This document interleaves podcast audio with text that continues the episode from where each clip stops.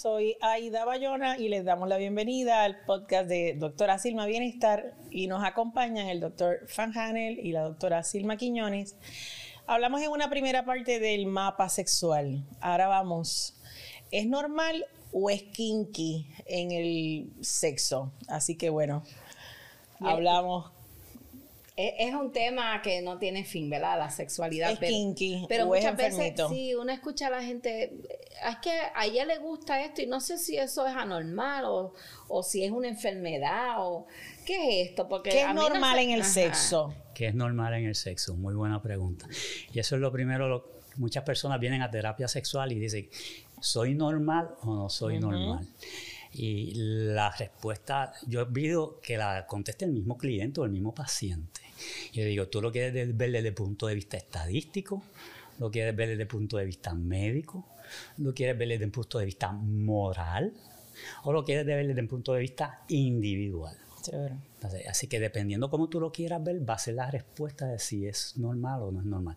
Así que no debemos decir en general qué es normal o qué no es normal. Desde este punto de vista. Ahora, si vamos un poquito a la historia y al desarrollo, ¿verdad? Dentro de las ciencias sociales y la psicología y la sexología, pues sabemos entonces que venimos con unos preceptos culturales y unos valores bien arraigados de siglos anteriores donde la norma o lo que llamaríamos la normofilia, que es el sexo considerado normal, está basado en cultura está basado en valores, donde sabemos que de tiempos de antaño la, el objetivo o el objeto del sexo debe ser la pareja y el objetivo del sexo debe ser la procreación.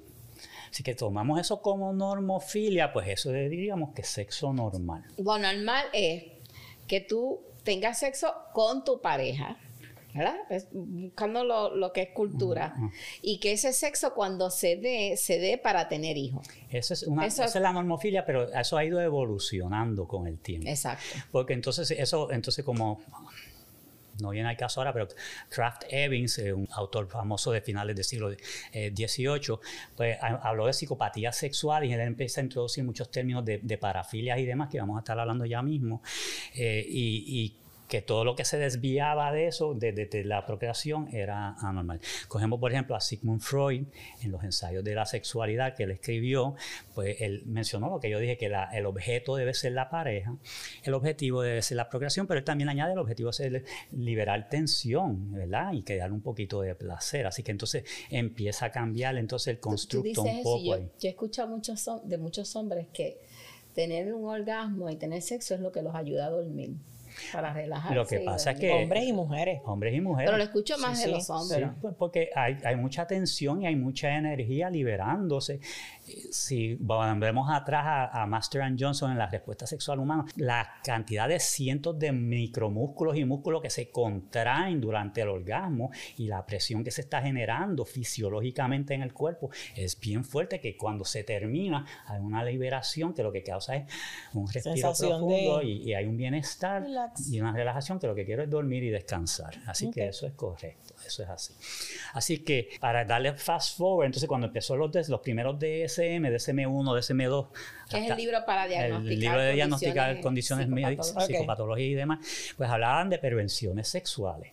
Y entonces ahí hablaban de muchas parafilias y cosas así que no se llamaban parafilias en ese momento, se llamaban perversiones sexuales.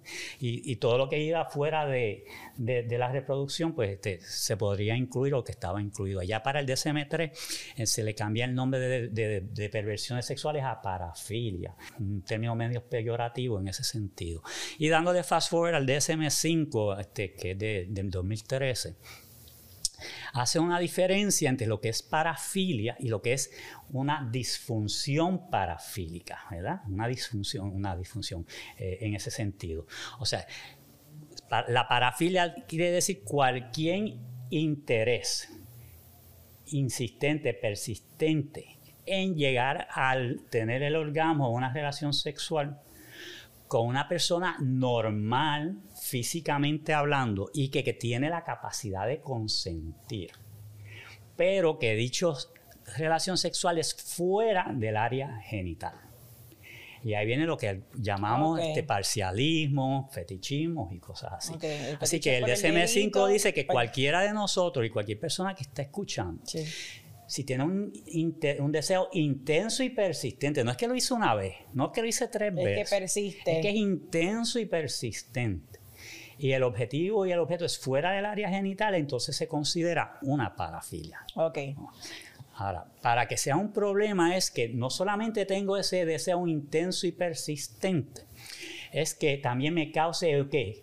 Placer. malestar Ah, ok. emocional, psicológico a mí. Pues, qué sé yo, por coger un objeto, pues yo quiero tener sexo con... ¿Podemos ser bien kinky en el programa? Sí, pero Pues hay personas que quieren tener sexo con animales. Oh. Bestialismo. Pues Wow. eso, eso fuera, eso no es una persona que puede consentir y que es legalmente, ¿verdad? Pues es una parafilia exagerada, ¿no? Pero si es una persona que simplemente pues, no puede excitarse si no es eh, lamiéndole los pies o los zapatos de su pareja, que es un, fe- un fetichismo específico, pues entonces El, eso el sería... sexo anal también se consideraría una parafilia. Eh, eso no está clarificado, no se clarifica en el. DSM como tal, porque sigue siendo un área genital, pero no es un área para la procreación específicamente, así que eso estaría en entredicho en ese sentido. Ah, Por ahí, Así que-. Puede que sí, Este- Medio kinky, mira.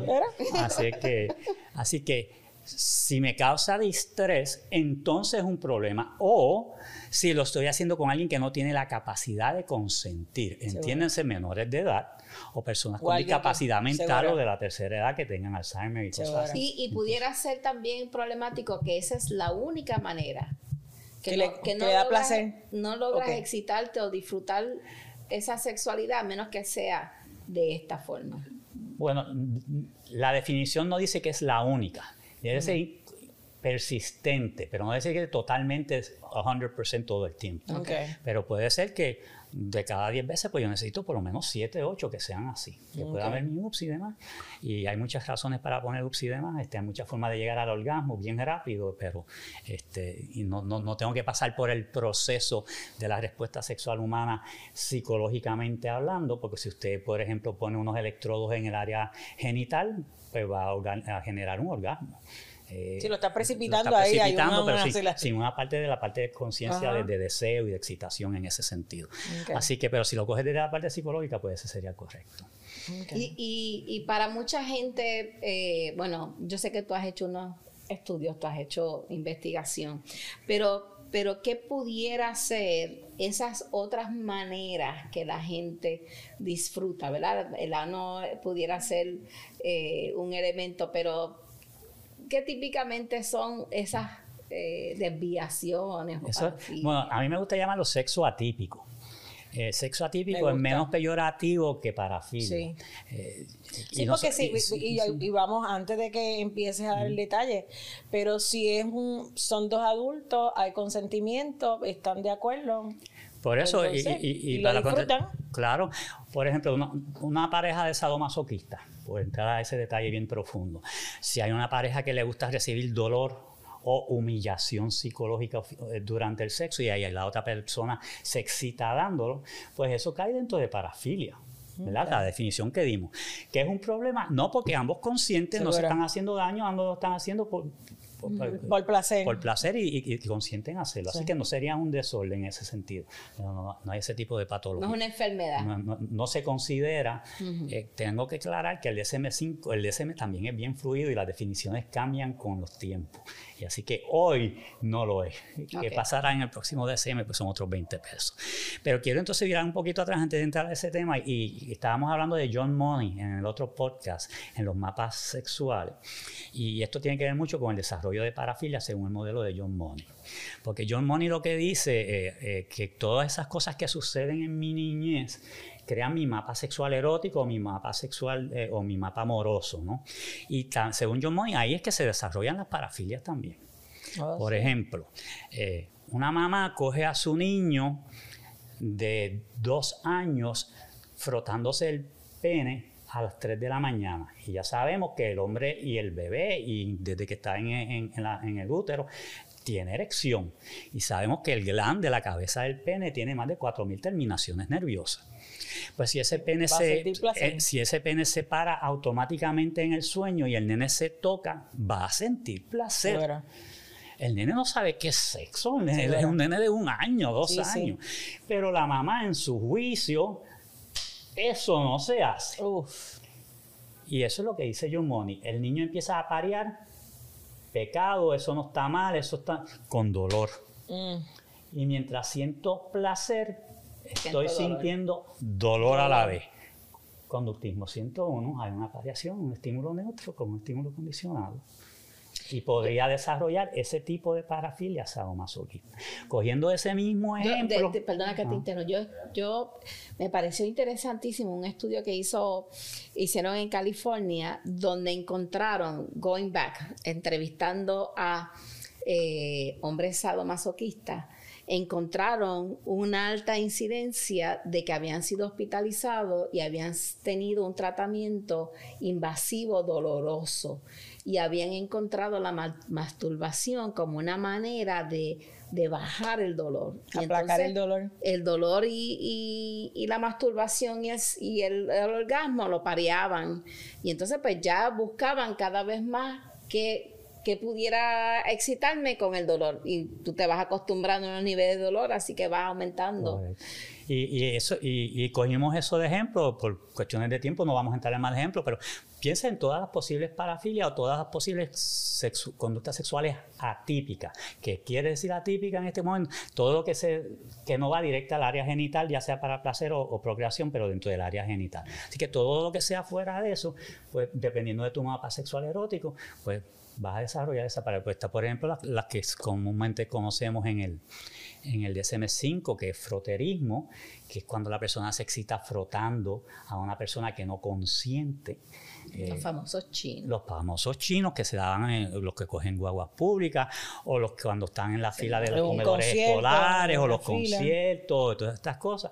¿Sabe Dios cuántas personas están satisfaciéndose sexualmente y como todo el mundo está bailando en el concierto, brincando y saltando, o te empujan en la guagua, oh, perdón, esas personas se aprovechan de ese tipo de situaciones. Eh, el año pasado hicimos un estudio en Puerto Rico, eh, respondieron 1.500 personas eh, a través de toda la isla de Puerto Rico, eh, de las cuales solamente 2.255 personas, de, los que respondieron, fueron incluidos en el estudio, porque las otras personas contestaron mal el cuestionario, lo cogieron a vacilón, tú sabes que siempre hay ese tipo, y hay que descartar ese tipo de, de respuestas. Y, y en Puerto Rico, lo que se encontró en ese estudio exploratorio, ¿verdad? Eh, descriptivo de lo que son las conductas sexuales atípicas y se llamó atípicas así, no se llamó parafilia, porque si usted pone un estudio en Puerto Rico, este, tú quieres llenarme un, un cuestionario de parafilia, ay no, ay no, ay no. Ah, tú quieres con- llenar un cuestionario de conductas sexuales atípicas, Ah, me suena interesante, ¿de qué se trata eso? la gente coopera.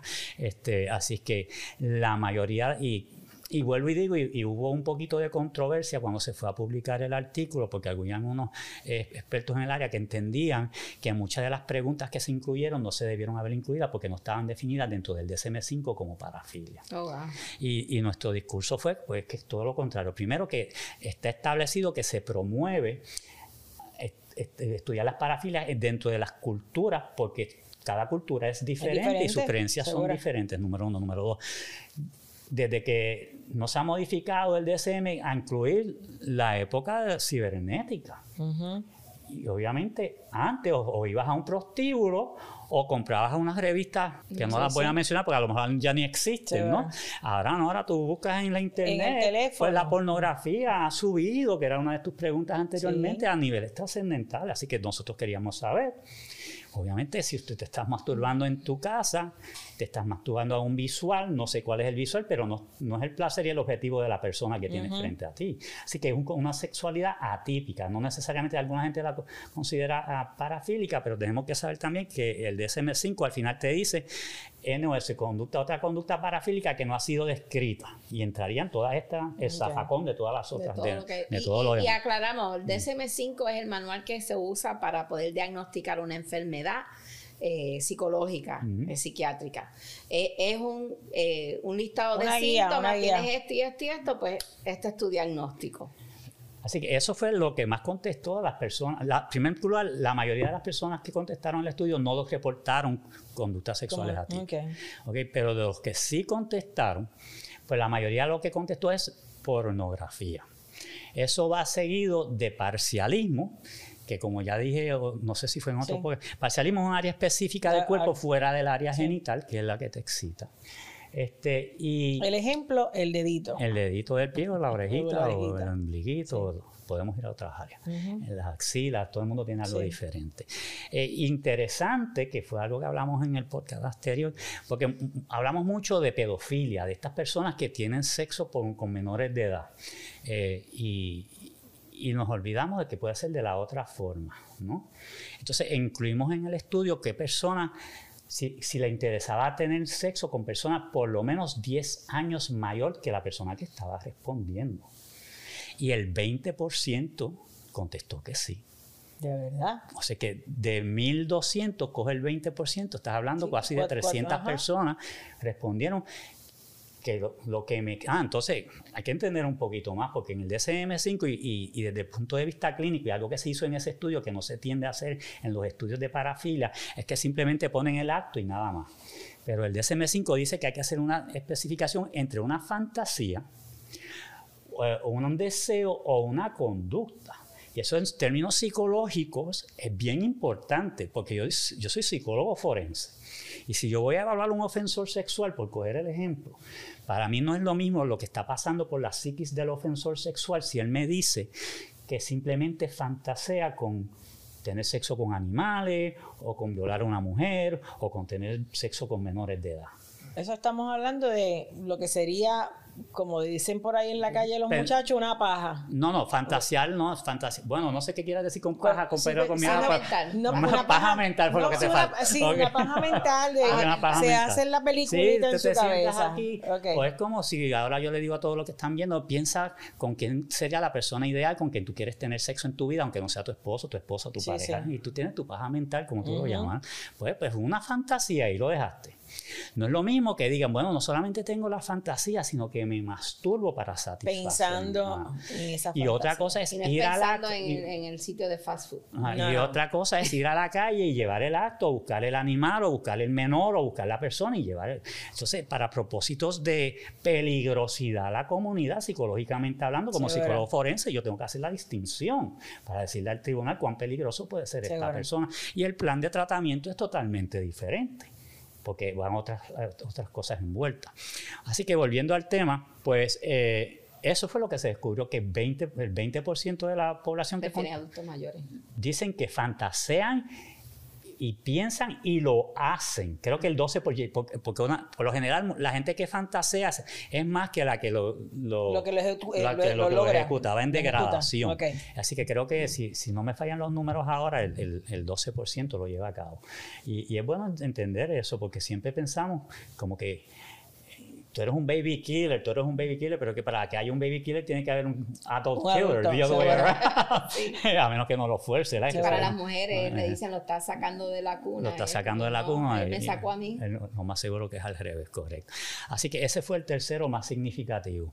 Eh, y, y lo que es interesante es que la mayoría de las personas que participaron en el estudio, más del 70%, son personas con un grado universitario. Eh, más del 70% son, se clasificaron como cristianos, entiéndase católicos, evangélicos, protestantes. Eh, no sé qué otra estadística sea importante. Pero lo que quiero decir es que son personas educadas y con, con valores cristianos las que correspondieron a, a este cuestionario, que llenaron este cuestionario. Y expresaron en una de las partes del estudio que no se sentían mal consigo mismos, que se sentían en paz, que no tenían ninguna dificultad con tener ese tipo de fantasía y demás. En su mayoría siempre hay su, su, su diferencia. Excepciones. Eh, el, el estudio está accesible, disponible en internet. Eh, Ah, pero si la- nos envía el enlace podemos ponerlo. Sí, es la revista caribeña de podcast, psicología seguro. y lo pueden bajar eh, de internet gratis, así lo puedes poner en el enlace. Ok, sí, sí, seguro. Y, ah, ok, pues recapitulando y, y haciendo como pues este overview de, de antes cuando, hace años, cuando se hablaba de que no te masturbe que te va a salir Te van a salir pelos en las manos. en las manos, ¿verdad? Y si te masturbas, eso es un Te pecado. quedas te quedas morón. Te quedas morón, decían. Sí, sí, vamos, Y yo entonces, en la, en la masturbación, ¿es saludable? Claro que es saludable cuando es de forma saludable.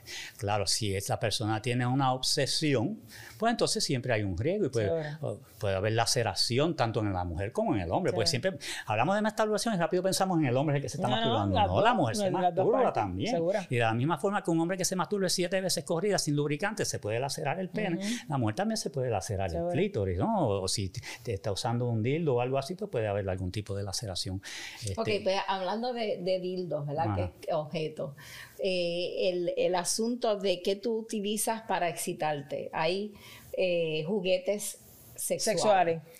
Juguetes sexuales por lo general se utilizan eh, como, bueno, se puede utilizar solo y se puede utilizar con su pareja. Esto de- depende del, del juguete sexual. A falta de una compañera o un compañero sexual, pues uno puede utilizar lo que sería un dildo, si quiero quiere llamar así, o si, pero, pero no necesariamente el dildo es para excitarse. La excitación sería con pornografía o con fantasía, que si tiene la capacidad de fantasear y utilizar entonces el dildo o demás para, para llevar a cabo eh, la conducta. Así que es una cosa, no, no necesariamente va con, la, otra la en otra. ese sentido. No sé si eso contesta tu Sí, sí, pregunta. pero por ejemplo uno escucha de pues hombres que usan, se introducen objetos por el ano. te- eh, Bueno, lo que pasa es que como tenemos que entender que el ano es una área bien erógena. Y, y en Puerto Rico no tanto, pero en Estados Unidos es mucho más común la conversación. Y, y los estudios que se hacen en Estados Unidos, las mujeres le, le preguntan a las mujeres qué es que más te excita del hombre, y la mayoría dicen los glúteos, las nalgas. De los hombres. De los hombres. No de el tamaño del pene. No el tamaño del pene, eso es lo que los excita. Y, y- y- y en la cultura puertorriqueña eso como sea, porque la cultura machista, ¿a qué- ¿cómo que te gustan mis nalgas? ¿Qué es eso? O sea, y eso, ese- ¿En ese- serio? eso es una cultura machista, no va, entonces aleja de eso. Pero la liberación ha llegado más y con la educación ha llegado más, donde entonces hay algunos hombres que han experimentado pues esa parte erógena, que es el área del esfínter del ano, este, que es extremadamente erógena y, y puede, puede ocasionar placer Estimular. estimular. Y, obviamente podemos llevarlo más allá, está lo que se llama la- el masaje prostático. Y, y en los tiempos de los prostíbulos en Puerto Rico, que eso hace más de 30 o 40 años que no existen, eh, yo fui investigador de enfermedades venéreas en Puerto Rico para los 80 y, y existían los prostíbulos. Eh, los días, los días eh, dos de, de cada mes eh, era cuando las personas, los hombres de mayor edad del seguro social, gastaban su dinero en los prostíbulos, no todos, pero muchos iban. Y, y de la forma que podían llegar al orgasmo era cuando, la, mientras estaba teniendo sexo, que la mujer le, tu- tu- le hiciera un masaje prostático al hombre para poder llegar a la eyaculación. Porque es una área bien erógena en ese sentido. Pero para eso hay que tener una apertura mental y, y- y- y no puede tener este, esos conflictos morales y demás religiosos, que son conversación de mucha gente que por eso entonces se limita a esa área. Ok. Así que lo que estamos es, eh, pues, digitalmente, de introduce el dedo, lo estimula y entonces él logra eso, Podría, orgasmo, porque, ¿no? porque la gente asocia, no- típicamente es más elaborado lo que es ese proceso de llegar al orgasmo, no es tan solo el pene y la erección, hay otros elementos que Claro. incluye la, la próstata. Eh, y, y este asunto... Es como, el, es como el, el punto G de la mujer, que da Sí. una pulgada de la vagina superior. Eh, que no Por ahí es que está, Por ahí es que que está entonces el también. placer. que es una concentración eh, muy sensible que, que muchas veces, y es importante porque hay veces que la gente dice, es que mm, a quién yo le voy a preguntar, ¿verdad? Porque si, si te penetran digitalmente o, o- porque tiene, típicamente es, es hacer este movimiento, no es así. Correcto. Así que pues esa flexibilidad pues es el dedo. Si lo estimula va a aumentar la intensidad con la cual se vive y muchas mujeres dicen es que la sensación que me da es que me voy a orinar. Correcto. Y entonces le huyen a, a- A la a sensación. esa estimulación. No, no, no, no, no, que, que se me salen los orines y entonces páralo ahí. Eh, pero en la medida en que lo siga viviendo, ya no le produce eso y sí le produce mucho placer. Mucho placer, placer. correcto. Mucho placer. Y, y esa es otra también de la falacia, que el tamaño del pene es lo que importa. Cuando el clítoris está en la parte superior externa de la vagina, que es donde está el placer, o en el punto G, que es a una pulgada, pulgada y media dentro de la vagina, no es en la profundidad de la vagina. Lo que pasa es que nuevamente con nuestro mapa sexual erótico, la mujer ha ido internalizando que el dolor que hay de la penetración bien profunda, unido al placer que está sintiendo arriba, hace la conexión y crea su mapa sexual erótico de esa forma. Pero se, pues, con un, hombre con un pene erecto de 3 pulgadas debe ser suficiente funcional como para llegar a una mujer al orgasmo. Igual que el sexo oral. Igual que el sexo. Bueno, pero lo que pasa es que en el sexo oral no puede haber este, fecundación, pero este, estamos hablando vaginalmente hablando en ese sentido. Pero claro, el sexo, porque lo que tiene que tocar es simplemente el glande del pene. O el clítoris de la mujer, no hay que introducir nada en la vagina. Exacto, igual, ¿verdad? Eh, bueno, estamos en las parafilias y en las cosas atípicas. Eh, el, asunto de eh, mirar los juguetes y lo, lo que son juegos para lograr esa excitación.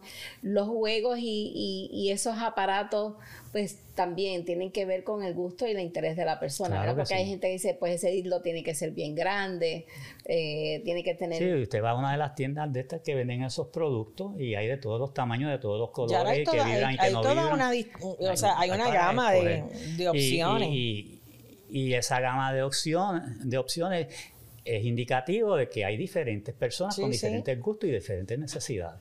Si no, todo el mundo irá por el más grande, por el más pequeño, por el que es de este color o por el que es de este, de este material y demás. Así que si es diferente y nunca lo había escuchado, eh, pues no quiere decir que es una enfermedad, no quiere decir que tienes problemas eh, psicológicos. Si lo ves desde el punto de vista psicológico, científico, no si lo ves desde el punto de vista moral, Seguro. si lo ves desde el punto de vista religioso, o sea que todo, por eso no podemos generalizar y debemos respetar los valores y las creencias de nuestros clientes y de las personas que están allá. Por eso cuando le dije al principio, cuando viene una persona y me dice, ¿qué es normal? Yo digo, ¿qué es normal para ti? Porque no es lo mismo que tenga una persona con unas creencias religiosas bien firmes, pues yo tengo que respetar lo que es la sexualidad para esa persona. y, conservadora. Porque... Y conservadora. Entonces mi, mi, terapia y mi educación tiene que ir guiada en llenar esa, necesidad de esa persona, no de cambiarla, que no, no, esto es lo otro, tienes que irte para acá. hay que respetar la diversidad de las personas, cómo piensan sus valores, sus creencias, su espiritualidad o su no espiritualidad. Creo que es bien importante eso, en base a lo que tú estás trayendo, eh, la comunicación en la pareja.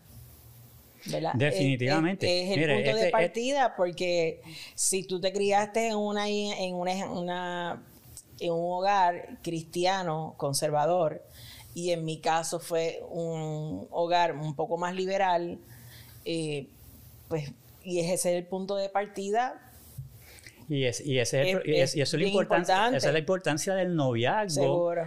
Porque somos afines, no somos afines, vamos a poder vivir juntos por mucho tiempo. O sea, eso es un sí, nos vamos a poner de acuerdo, cómo nos gusta, que disfrutamos. Sí, y lo que, que te trae eh, que todavía por, por, su experiencia anterior o por sus creencias no pueden tener sexo con la, eh, la luz encendida oh, porque hay mucho pacho o, o, que no se dejan ver. Eh, sí, hay problemas de autoestima, no han resuelto su problema de autoestima.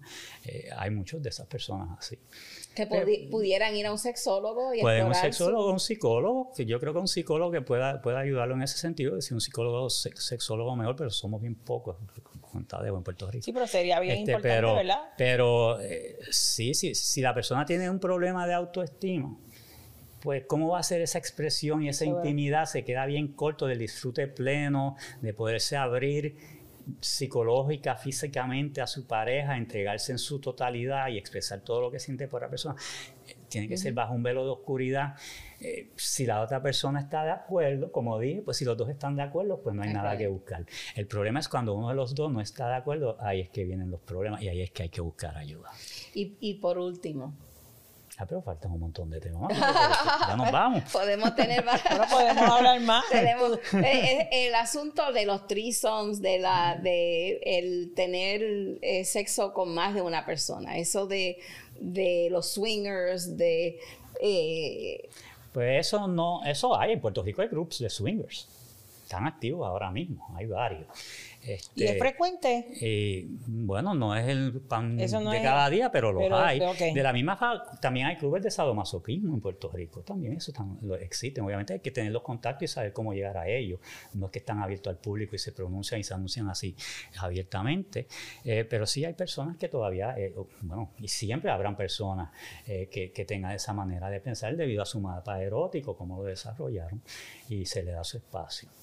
Y pudiera ser, eh, otra vez, no es que sea un enfermo o una enfermita sexual, el yo prefiero ver a mi pareja teniendo sexo con... Esa fue una de las que salió en Puerto Rico que se me mencionó. pues, me olvidó boyerismo?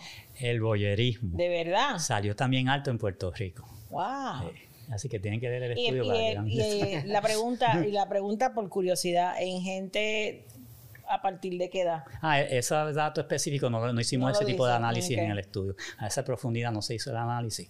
Eh, es un estudio descriptivo, este, no se había hecho uno en Puerto Rico, así Sí, es sí. el primero. Yo había hecho uno ya años a- anterior, pero era con la comunidad gay en Puerto. Rico. Este fue con la comunidad completamente mixta. Eh, lo que pasa es que hacer estudios del sexo no paga, tiene que uno interesarse, tiene que tener la Sí, pasión, sí. el interés en la ciencia y, y- y pocas personas pues se, se prestan para hacer ese tipo Sí, de estudios. Pero, Pero, volviendo a, porque se escucha de, de, pues mi esposo me está invitando a que tengamos la experiencia sexual con otra eh, o con otro. con una tercera con persona una tercera persona. Eh, y, y a veces, pues, mm, quiere que yo tenga el sexo y él se sienta a velarme, Correcto, a, a observarme. Eso no quiere Yo he decir tenido personas en terapia, sí, ¿Quiénes quiénes, eh, les gusta más eso? Porque yo había escuchado eso en varones. en varones. Varones les Varones. gusta observar, sí. Ok. Ok, pero eso no necesariamente quiere decir que psicológicamente está mal. No, porque tenemos que partir de la premisa de que la persona se siente cómoda Volvemos. con sí. eso. Sí, sí. Si la persona no se siente cómoda, si no hay un guilt trip, si no hay ansiedad, si no hay pro, pues entonces según la definición del DSM no habría necesidad de intervenir. De hecho, la persona no va a buscar, los sueños no buscan ayuda necesariamente, a menos que uno diga, mira, me siento mal haciendo esta misma. Ah, ya llegaste a la segunda definición del criterio. Te sientes mal, pues entonces tienes que buscar una incomodidad, tienes que buscar ayuda. Pero si no te sientes mal, Y, pero, y si tu pareja te pide eso y tú dices, no, eso conmigo no va. eso es un problema de Ahí van a tener comunicación de problemas, pareja. definitivamente. Es un problema de comunicación de pareja que va a terminar en una ruptura lo más seguro irremediable si, si uno de los dos no cede. Pero yo creo que es, bien, eh, es medular, ¿verdad? Que también las parejas lo entiendan. Eh, si hay consentimiento Pero, de las dos partes, claro, siempre va a ser más eh, a mí me- fácil. A, a mí me gusta hacer un- una anécdota, no es una historia necesariamente verídica, pero eh, está en ustedes saben que en Estados Unidos hay revistas donde hay partes que, que hay servicios sexuales, ¿verdad? Se, anuncian para servicios sexuales. Pues en está- Sudamérica también pasa También. mucho. Pues vamos a poner, coger el país que usted quiera, vamos a coger Puerto Rico, por no estarle hablando que Puerto Rico no, si hubiera no lo hay, o quizás lo hay, no lo sabemos. Pues eh, este señor ve Lo hay eh, Julián. en, en- en- en la revista eh, sexo erótico, hago esto, ABC y póngale todo lo que usted quiera ponerle. Y el señor lleva 25 años casado y Dios mío, todo lo que yo quiero hacer con mi esposa y no me atrevo. Pues escondidamente va y hace la cita. Y va, entonces cuando llega a, a- toca la puerta del hotel, ¿quién abre la puerta? La esposa. La esposa. La esposa también lo quería hacer, pero no se atrevían a hablarlo. No se atrevían a hablarlo. no se- Aprenda. La falta de comunicación. Comunicación. El problema, el problema más grande que hay en sexo y en, o en relaciones de pareja, independientemente que sea de sexualidad, es la comunicación. Este, quién es mejor, quién se abre primero. Es ser honesto, conócete a ti mismo, quién tú eres, Seguro. cuál es, quién- cómo tú eres felizmente y busca una persona afín contigo. Sí, sí. Porque es de la única forma que vas a tener una, una relación saludable en ese sentido. Te tengo que preguntar, las orgías. Lo mismo. Lo mismo. Lo que pasa es que las orgías, Hay, las orgías hay perdieron su, consentimiento. pero las orgías perdieron mucho su, su intensidad cuando salió el HIV en los Ok. 80. Pero todavía existen, no es que no existan, pero no se habla mucho ya tanto de eso. como las relaciones abiertas. Como relaciones abiertas, y obviamente, la homosexualidad no es una enfermedad. No, desde 1972 la Asociación Psiquiátrica Americana y de ahí en adelante todas las organizaciones de salud mental de, Estados Unidos y del mundo han sacado la homosexualidad como una patología, eh, obviamente desde el punto de vista científico, médico, si lo ves desde el punto de vista moral o religioso, pues hay otras definiciones para eso. Así es que la homosexualidad se ve como como algo normal. En el como otra manifestación de la eh, sexualidad. Cuando se sacó la homosexualidad originalmente, no acuerdo el detalle, pero eh, se dejó la, la, la, egodistónica. La egodistónica es la que soy gay y no estoy mal porque soy gay, sino porque no me siento bien siendo gay. Y eso se mantuvo en el DSM por una, una versión más. Pero en la, ya en el DSM-4, en el DSM-3 revisado, se quitó totalmente y no, no se ve como un, como un una patología. Okay. Sí, sí. Y, y, cuando se habla de sexo binario, no binario. Eso es irrelevante. Esos términos no queremos entrar ahí porque esos son siete podcasts más, yo creo.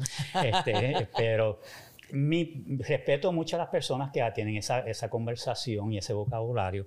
Eh, creo que es un vocabulario muy confuso y muy cargado.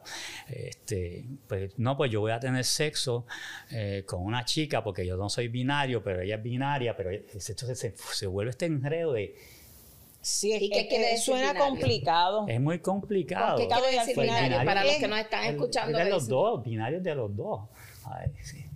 Eres heterosexual. Sí, pero eh, yo creo que tú, empezando la discusión, traes un término que a mí me ha sido un eye-opener.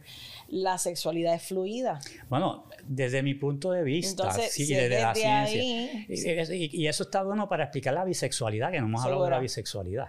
Este, y sabemos que hay personas que hay artistas en puertorriqueños que están con un hombre y después están con una mujer y viceversa. Y la gente me pregunta cuando me ven en la calle o cuando me consultan. ¿Eso es enfermedad? ¿Eso es una enfermedad? y, cómo es que antes era heterosexual y ahora es bisexual o homosexual o al revés? Y si tú lo ves desde un punto de vista fluido, pues este ya se explicó es fluido. a lo mejor siempre ha sido bisexual y por eso es que yo desde mi punto de vista personal como sexólogo entiendo porque antes se le decía en los 70 y los 80 a la homosexualidad una preferencia no una orientación. Y eso se tuvo que eliminar porque no es que yo o ella o él los prefieren. Es que eso es quien es, la persona ahora si eres bisexual Ajá, yo quizás prefiero una mujer de un hombre o un hombre. Ahí sí podría entrar el término preferencia, ¿no? Pero cuando es una orientación en una sola dirección, pues no, no, no aplica. Este, eso es otro tema. el último, el último, el último. A los 80, ¿quieres tener sexo? ¿Eres un viejo verde? Claro que no. Ah, es buena. El sexo mientras el cuerpo aguante. Y, pensamos que el sexo siempre es penetración. A los 80 no tantas maneras. Hay tantas maneras. Se puede, puede, puede la persona puede quizás tener un orgasmo cósmico, psicológico y ser feliz. Hay gente que este tiene orgasmo mientras duermen y pues, sueñan. no, no, no, tiene que haber penetración. Sí, tiene que haber penetración. También es normal. Hay muchas ¿Alguna pregunta, duda que tengan aquí los chicos? En algún punto de la vida eh, alguien se ve, le, pues le dicen o tentación, qué sé yo, eh, pero algún punto en la vida es como que yo soy una persona heterosexual, pero llegó un momento y digo, ya sexo con un hombre. Bueno, es que eso viene de lo que es la definición. O sea, el tener sexo con una persona no, no te define tu orientación sexual un hombre puede tener sexo con un hombre y no decir, yo soy homosexual. Quise experimentar, pero atracción no me sentí atraído. Sí, se, sí tuve el switch, porque hubo erección, porque me tocó el pene, me excité, hubo la penetración. Sí, lo disfrutó. Y me fui sacado, pero enamorarme de esa persona, no, para nada. Pues. Así que claro que es posible, y mujeres también de, ambas formas. Pues doctor Edward Van Hanel, gracias por estar con nosotros. Silma, si tienes alguna otra pregunta. No, yo creo que, que esto es un tema que pique, se, extiende, ¿verdad? Que tiene, pero, pero mucho de lo que es importante es uno, si tienes alguna duda, pues busca ayuda y la ayuda no quiere decir que automáticamente tienes un problma. Claro que no. Te voy, a hacer un, te voy a hacer un ejemplo. Cuando yo empecé mi práctica privada hace muchos años atrás, uno de mis primeros clientes fue un adolescente como de 19 años que llega a mi oficina con su novia. Y cuando pasa él solo a, la consulta y hablamos y demás, él me dice, no, mi, mi, problema es que yo creo que lo tengo muy pequeño. Y había venido con su novia Bendito. buscando ayuda. Era un problema de desinformación, de decirle, mira la estadística, si, si lo tienes de 3 pulgadas, no lo tienes pequeño, porque lo que pasa es que el hombre se tiende a comparar con las Sí, porno. ¿Y a quién reclutan para las películas porno? Ay, a los que lo tienen lo de que- 8 pulgadas, 10 pulgadas, 12 A los pulgadas, dotados, porque eso si es lo no que usan- venden. O si no usan un lente O si no- especial y Hacen parece. Pues, pues. ¿qué pasa? Pues esa persona buscó ayuda. No estaba mal, no estaba loco. y no, no hubo que darle terapia. Lo que hubo que, que educarlo. En una sola sesión se educó y se fue feliz. Muy bien. Muy bien. Pues gracias, gracias, doctora Silma Quiñones. Será hasta la próxima. Eh, seguimos en Doctora Bienestar.